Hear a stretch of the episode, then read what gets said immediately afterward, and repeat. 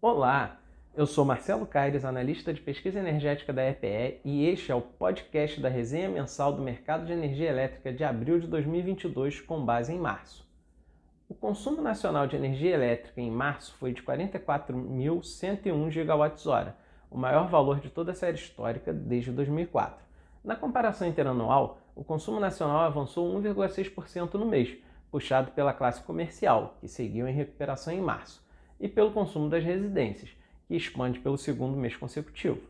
No acumulado em 12 meses, o consumo nacional de energia elétrica foi de 501.267 GWh, crescimento de 4,5% comparado com o período imediatamente anterior. Já o consumo de eletricidade na indústria retraiu 3% na comparação interanual.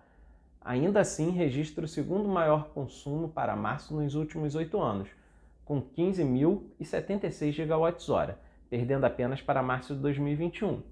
A região sul, com expansão de 3,5% no consumo de eletricidade, se destacou no período, enquanto o Nordeste, mais 0,3%, cresceu apenas na margem.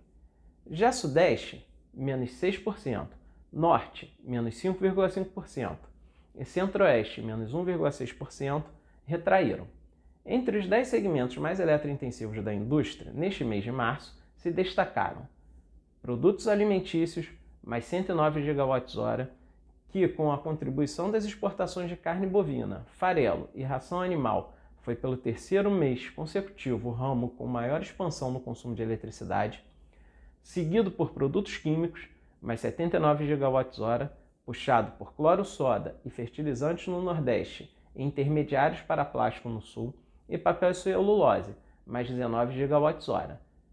Já a metalurgia, menos 121 GWh, apresentou a maior retração, com a produção de alumínio respondendo pela maior parte da queda, impactada pela redução de 25% da produção de uma unidade no Pará, seguido por automotivo, menos 64 GWh, que ainda sofre com a crise dos semicondutores, e produtos têxteis, menos 38 GWh.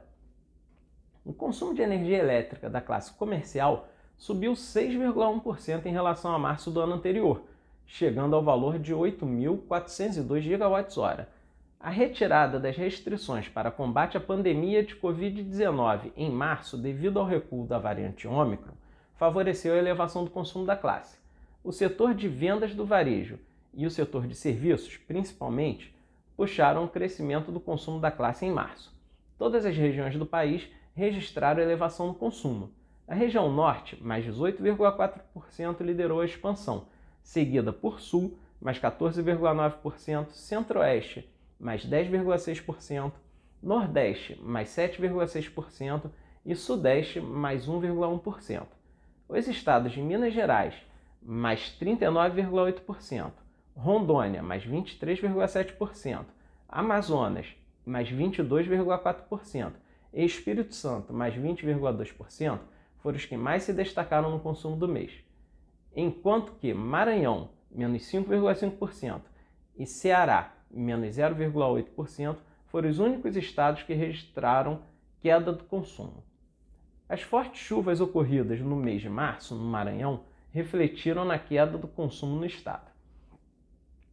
Consumo de energia elétrica da classe residencial cresceu 5,4% em março, atingindo o valor de 13.923 GWh.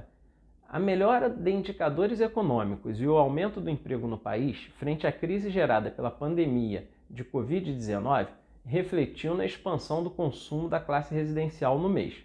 O aumento do ciclo de faturamento de algumas distribuidoras e a elevação da temperatura em algumas regiões contribuiu também para o bom desempenho do consumo. Todas as regiões do país registraram elevação no consumo da classe no mês.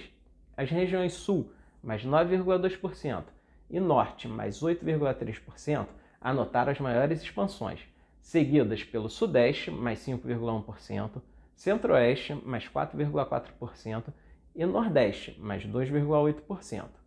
Entre as unidades da federação, as maiores taxas de consumo da classe do país foram registradas no Espírito Santo mais 21,2%, e em Amazonas, mais 16,6%. O clima mais quente e mais seco no Espírito Santo pode ter contribuído para o crescimento do consumo no estado. Por outro lado, somente ocorreram quedas do consumo nos estados do Amapá, menos 20%, Acre, menos 2,5%, Rio Grande do Norte, menos 2,1% e Bahia, menos 1,4%. O excesso de chuvas influenciou na retração do consumo desses estados. Quanto ao ambiente de contratação, o Mercado Livre apresentou alta de 3% no consumo no mês, enquanto o consumo cativo das distribuidoras de energia elétrica expandiu 0,8%.